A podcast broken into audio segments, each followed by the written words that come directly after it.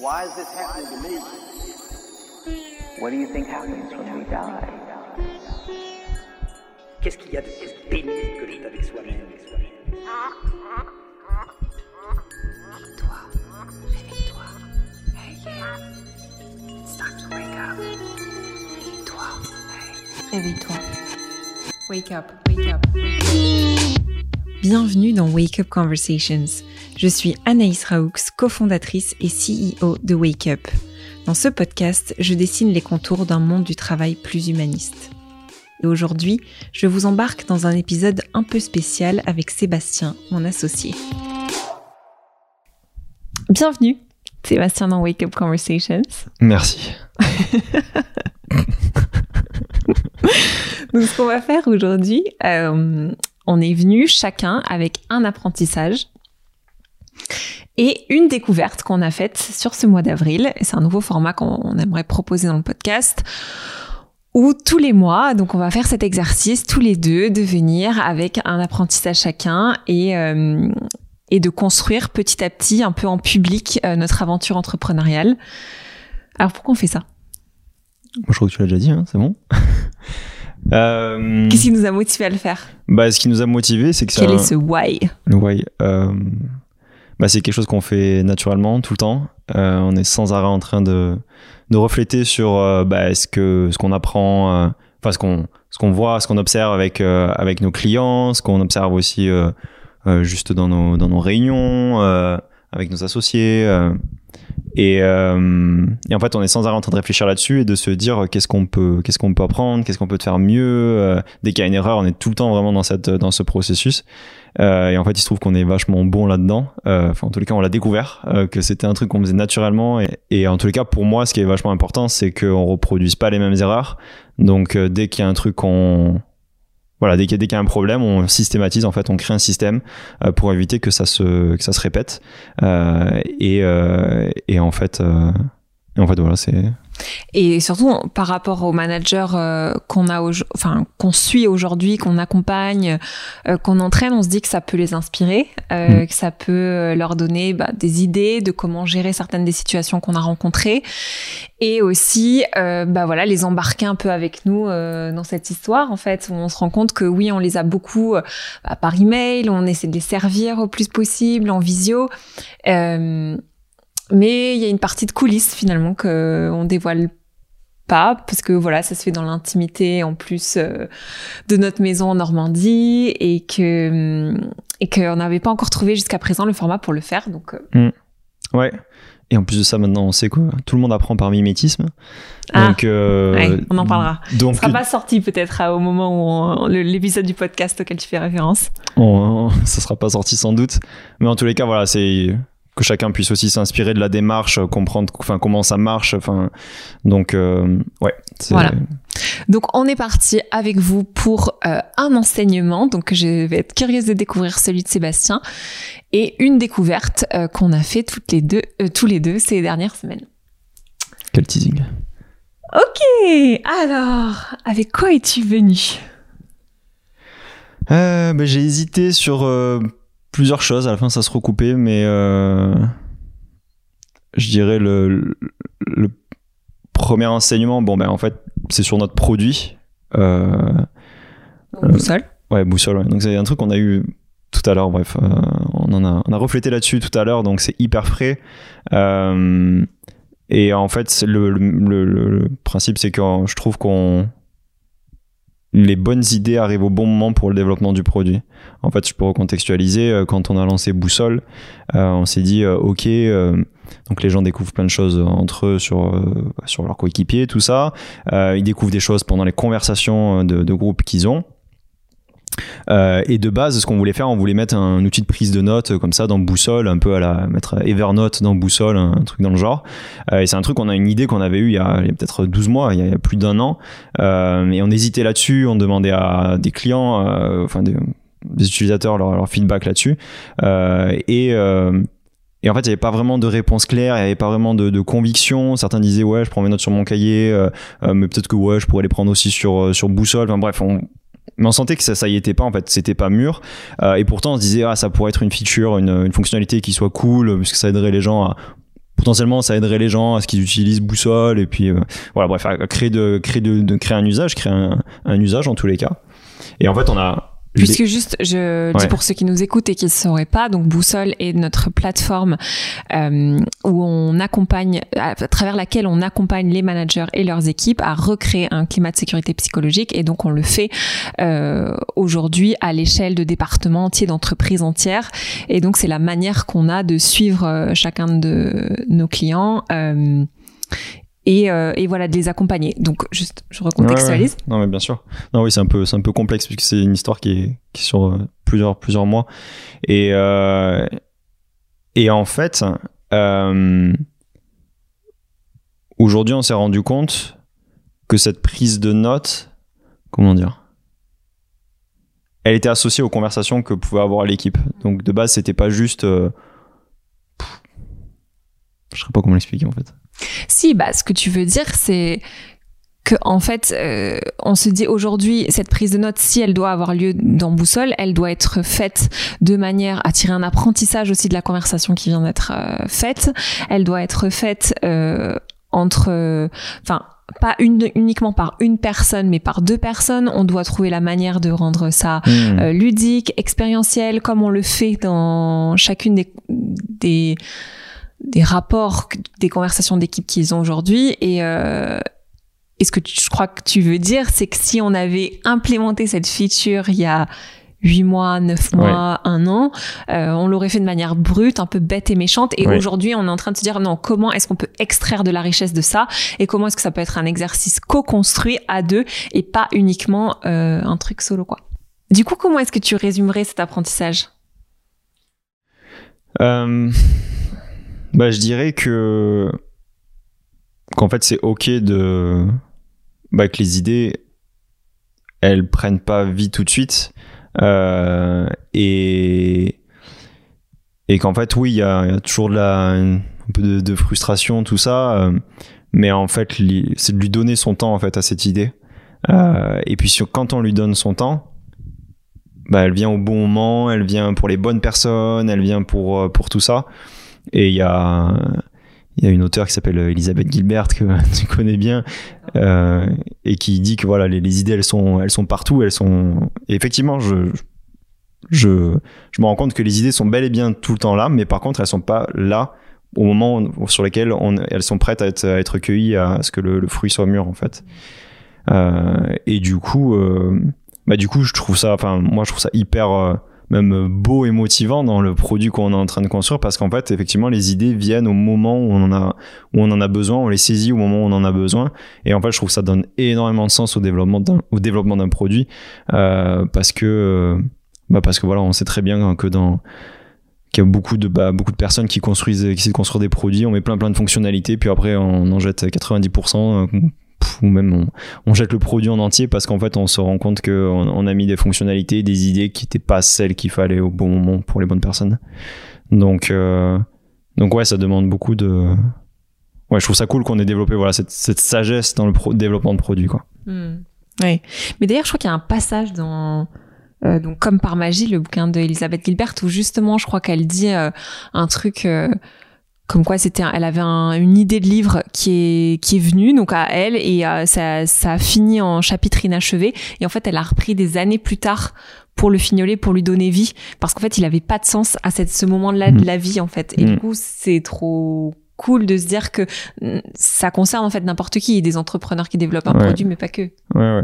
Ouais, non, c'est hyper. euh, c'est hyper dur. euh, Bah, c'est hyper dur de faire ça, en fait, de faire ce. C'est un, peu un mini deuil, mais en fait, c'est pas vraiment un deuil. Donc, en fait, faut continuer d'aimer cette, euh, cette idée en se disant juste, ok, c'est ok. Et après, surtout. euh, Enfin, pour nous, je trouve été clé, c'était de se, de se concentrer sur. Bah, sur continuer de servir en fait. Puisque on n'avait pas il n'y avait pas l'idée il y avait pas le- il y avait pas les choses comme ça. Mais par contre on s'est dit ok bon bah pour le moment on sait pas mais on se concentre à bien servir nos clients à, à faire beaucoup de choses du coup à, à la main euh, euh, pour pour aider nos clients. Et euh, et en fait en attendant c'est toujours le mieux qu'on peut faire. Et c'est de là dedans que viennent que, que- se crée ce, ce moment où l'idée est mûre où il y a cette conjonction de des constellations bon. Euh, et toi? Et moi, merci. quel est ton apprentissage Euh, écoute, moi j'ai fait la bonne élève, je suis venue avec mon petit iPad euh, Et mais c'est marrant parce que j'ai aussi choisi un truc en rapport avec le temps. Et moi, mon apprentissage de et je pense que comme toi, il n'est pas vraiment lié à avril au final. il a- C'est la première fois qu'on fait cet exercice, donc forcément, on On a. a pris le meilleur du meilleur de ces derniers mois. Ouais, non, pas forcément le meilleur, mais en tout cas, un, un des trucs que j'ai réalisé ces derniers mois, effectivement. Euh, et là, moi, c'est plus dans notre partie d'accompagnement des managers que je suis allée chercher, mais c'est qu'il faut du temps pour s'approcher de la vérité d'une personne. C'est-à-dire? Et euh, bah, je voulais dire par là que en fait le nombre de fois où euh, j'ai posé une question à un manager euh, sur euh, ses enjeux, sur sa vision, sur sa cartographie d'équipe, euh, et où la personne en fait soit m'a répondu à côté de la plaque, soit m'a donné un niveau de de vision un peu superficielle, et euh, et du coup ça collait pas vraiment avec la question que j'avais posée alors que je l'avais taffé, euh, que je m'étais dit ok je vais donner la question la plus précise, quelle est la chose euh, pour selon laquelle etc etc. Euh, et en fait ce que j'ai réalisé euh, c'est que c'est normal en fait de d'avoir un niveau de réponse qui est superficiel quand on pose une première question. Et en fait, avant ça, j'aurais été frustrée. Il y a Tolkien qui veut s'inviter dans la conversation. moi de dire. Ouais, et en fait, aujourd'hui, je sais que c'est normal et, et je suis plus du tout euh, frustrée ou déçue que la réponse n'est pas au conforme aux attentes que j'ai. Et en fait, je prends ça euh, de manière euh, très processée et je me dis, en fait, tant que j'ai pas atteint la troisième question ou le troisième moment où je vais pouvoir creuser, de me dire, ok, bah dis-moi en plus, qu'est-ce que tu entends par là? Euh, Ce que j'entends, ce que tu me dis, c'est ça. Mm. Donc, est-ce que j'ai bien compris, etc., etc. Et là, je suis plus proche de la vérité de la personne, en fait. Et euh, ouais, Bah, c'est hyper fort parce que ouais, c'est le, c'est vraiment le, tout début où t'as bien, t'as bien, t'as fait ta question, t'es, et puis en fait, ouais, tu vois, même on a souvent, euh, bah, quand on accompagne des personnes, on a aussi des, des attentes, quoi, hein, de se dire, euh, on a envie que les, ouais, que les gens euh, réussissent, qu'ils aient les idées, que ça vienne, etc. descends, là. descends, allez, Allez, descends. descends, descends, laisse-nous faire le podcast. Allez. Et, euh, et, euh, et du coup, ouais, c'est toujours arriver à se replacer sur, sur se remettre au niveau de la, de, de la personne, de là où elle en est, pour vraiment l'accompagner dans son, dans son cheminement de, de, de pensée, en fait. Oui, et tout à fait. Et de dire aussi, tu sais, en fait, j'ai j'ai pensé au primeur, euh, de me dire, euh, tu sais, quand tu vas, euh, quand on va chez le primeur et que on est là avec notre liste de courses et qu'on voit Francine ou euh, Marie-Jeanne, c'est ça? Hum, Jeanne-Marie. hein. Jeanne-Marie. Euh, et euh, tu sais, on demande euh, ouais les champignons, etc. Et elle dit et avec ça, et avec ça, et avec ça? Et en fait, elle n'est pas du tout gênée au bout de la Ah. cinquantième fois de me dire et avec ça en fait. Et parfois à la fin c'est normal, t'as un temps de flottement et tu dis bah avec ça ouais je prendrais peut-être bien des pruneaux et des dattes. Mm. Et euh, alors que t'avais pas forcément prévu et c'est ce moment de flottement qui permet que t'aies vraiment euh, la réponse que tu souhaitais euh, donner et et en fait, si elle avait pas fait cet effort, c'est bon, c'est un, c'est pas vraiment comparable, mais je me suis juste dit que pour elle, ça devait pas non plus être naturel de le répéter de manière systématique. Et ben en fait, pour nous en tant que en tant qu'accompagnants et aussi je pense à des managers euh, bah, qui veulent être dans cette posture de coach pour leurs équipes d'aller creuser. Et, euh, et je sais que c'est frustrant parfois de démarrer un one to one et d'être simplement au niveau opérationnel et de se dire ah je suis pas encore allé au niveau émotionnel j'ai pas compris ce qui était le poil à gratter là. Et en fait bah c'est juste de se dire ok c'est normal euh, continuez d'utiliser votre curiosité creuser et euh, Ouais, ouais, de garder aussi l'esprit de, de service, quoi. À ce moment-là, en fait. C'est, on n'est pas là pour soi, pour avoir les réponses, pour euh, avoir la preuve de euh, tel ou un tel, mais c'est vraiment de, ouais, de vraiment d'aider l'autre et c'est le, c'est cette posture de service, moi, qui, en tous les cas, je trouve, en tous les cas, qui, qui a le plus d'impact euh, dans ces, dans ces moments-là où on est, euh, où il y a ce flottement, où il y a cette, euh, se rappeler qu'on est là pour l'autre et qu'on n'est pas là pour, euh, juste pour soi en tant que, en tant qu'accompagnant, quoi. hmm.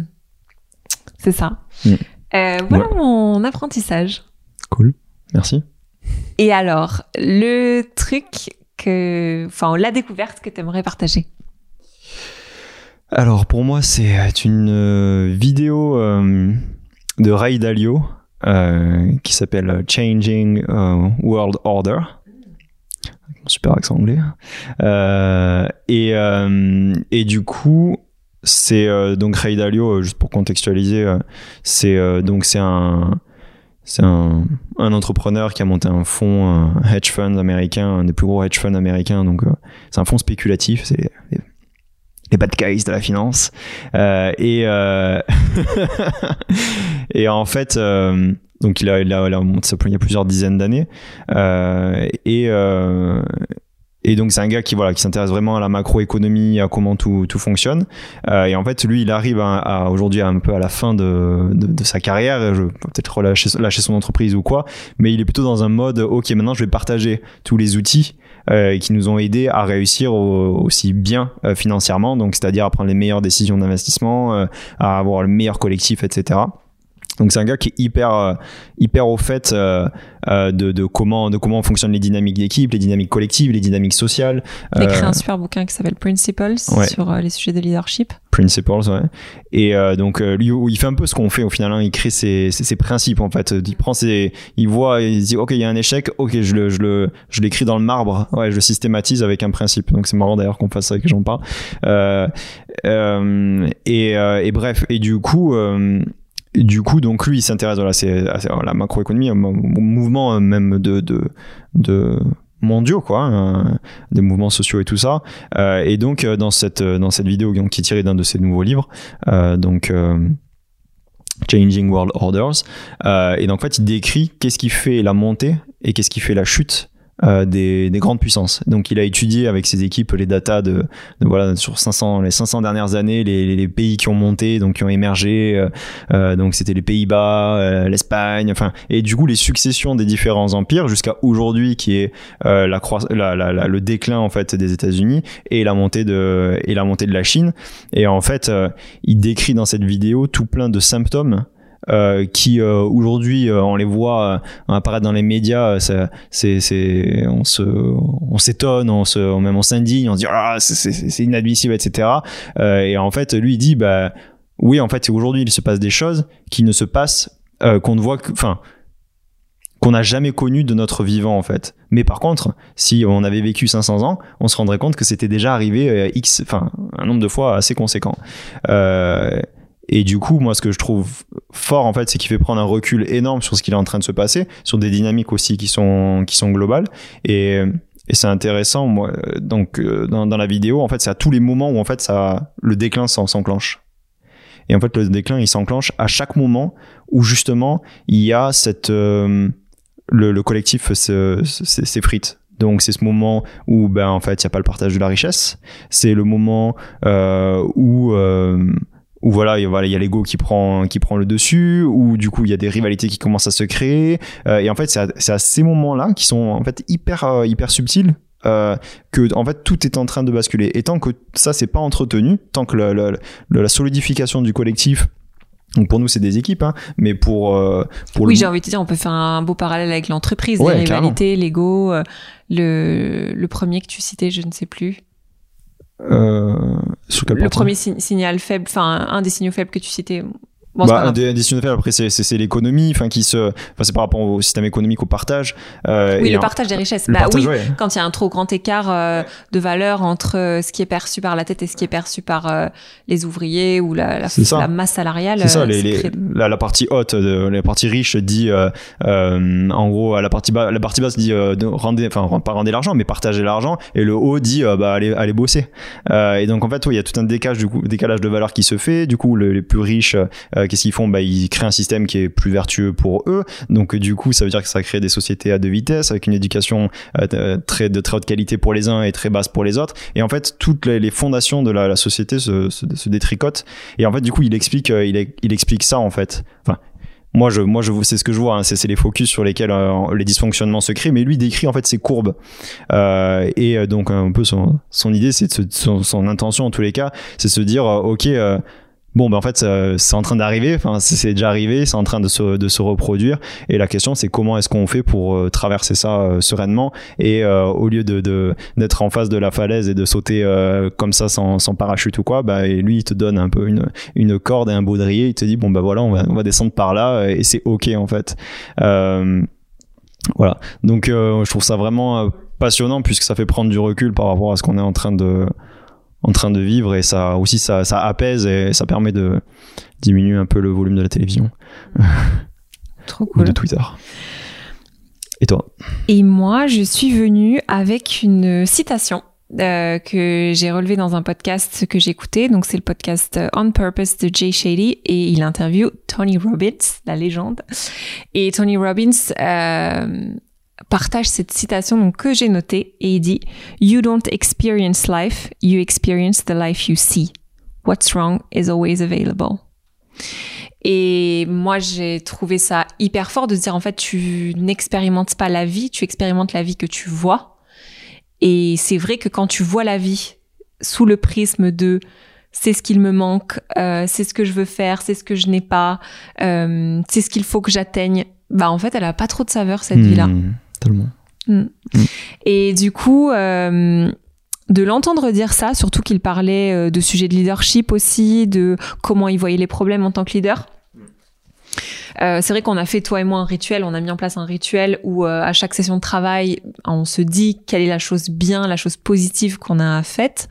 Et en ayant eu cette découverte, en écoutant ce podcast, ça a fait vachement écho parce que ce que j'aurais pu minimiser ou me dire bon, c'est un truc un peu euh, Enfin, j'aime bien, mais est-ce qu'on va le tenir sur la durée? Est-ce que euh, euh, c'est simplement euh, pour se mettre du baume au cœur? Et en fait, en écoutant cette légende euh, du, du, enfin, il est légendaire niveau succès, niveau euh, entre- entrepreneur, quoi. Et euh, et en fait, en l'écoutant di- dire ça, ça a donné une autre coloration à- au rituel qu'on venait de prendre, qui était de se dire finalement, je le fais pas pour me mettre du bon au cœur ou pour ma confiance ou quoi ou qu'est-ce, je le fais parce qu'en fait demain, je vais gérer des problèmes complexes, encore plus complexes que ce que je aujourd'hui. Et ce muscle là que je suis en train de développer, bah ça va faire de moi la leader de demain qui va pouvoir euh, du coup gérer des situations euh, plus compliquées. Et c'est et du coup je suis en train de préparer ma manière de réagir demain. Et euh, Bon, je vous invite à écouter. euh, du coup, toi, tu sais parce que tu as écouté des bribes euh, déjà. Je l'ai mis en cuisinant, donc euh, donc tu sais déjà. Mais c'est vrai que pour ceux qui n'ont pas écouté, j'invite à écouter tout, tout cet extrait-là euh, parce que je trouve que ça donne du poids euh, à toutes les actions positives, ces listes de gratitude, toutes ces choses qu'on peut faire euh, au quotidien pour se rappeler que le bonheur, hélas, c'est un peu cheesy, mais that's Ouais. Ouais, mais ça dépend vraiment. Moi, ce qui m'avait marqué, c'était c'était ce sur quoi tu te concentres en fait. C'est sur quoi tu concentres ton attention. Et ouais, c'est très facile de se concentrer sur tout ce qu'on n'a pas, sur tout ce qui va pas, sur tout ce qu'on pourrait avoir plus. euh, et beaucoup plus difficile de se concentrer ouais, sur, euh, sur ce qui va bien, ce qui marche. Ah là là. Mm. Et en plus, ça fait écho au podcast qu'on a enregistré cet après-midi avec l'invité surprise. Encore une fois. Hello! Bref. bon, en tout cas, on espère que cet épisode vous a plu. Euh, Dites-moi, euh, bah, ce sera, je vous l'enverrai certainement dans la newsletter euh, et ce sera aussi sur YouTube. Donc, dites-moi dans les commentaires si ça vous a plu, si vous connaissiez les découvertes qu'on vous a partagées, si les apprentissages bah, du coup résonnent avec ce que vous vivez. On sera curieux de lire vos histoires et euh, de poursuivre ça le mois prochain. Merci. Ciao Merci beaucoup d'avoir écouté jusqu'au bout cet épisode. Si vous voulez recevoir les prochains épisodes du podcast en avant-première, je les partage désormais dans ma nouvelle newsletter qui s'appelle Management Sherpa. Tous les mercredis matins, près de 2000 managers reçoivent une ressource pour les aider à manager leurs équipes vers les plus hauts sommets. Si vous souhaitez être de la partie, vous pouvez vous inscrire directement sur notre site www.wake-up.io. Merci beaucoup et je vous retrouve très vite avec un prochain épisode.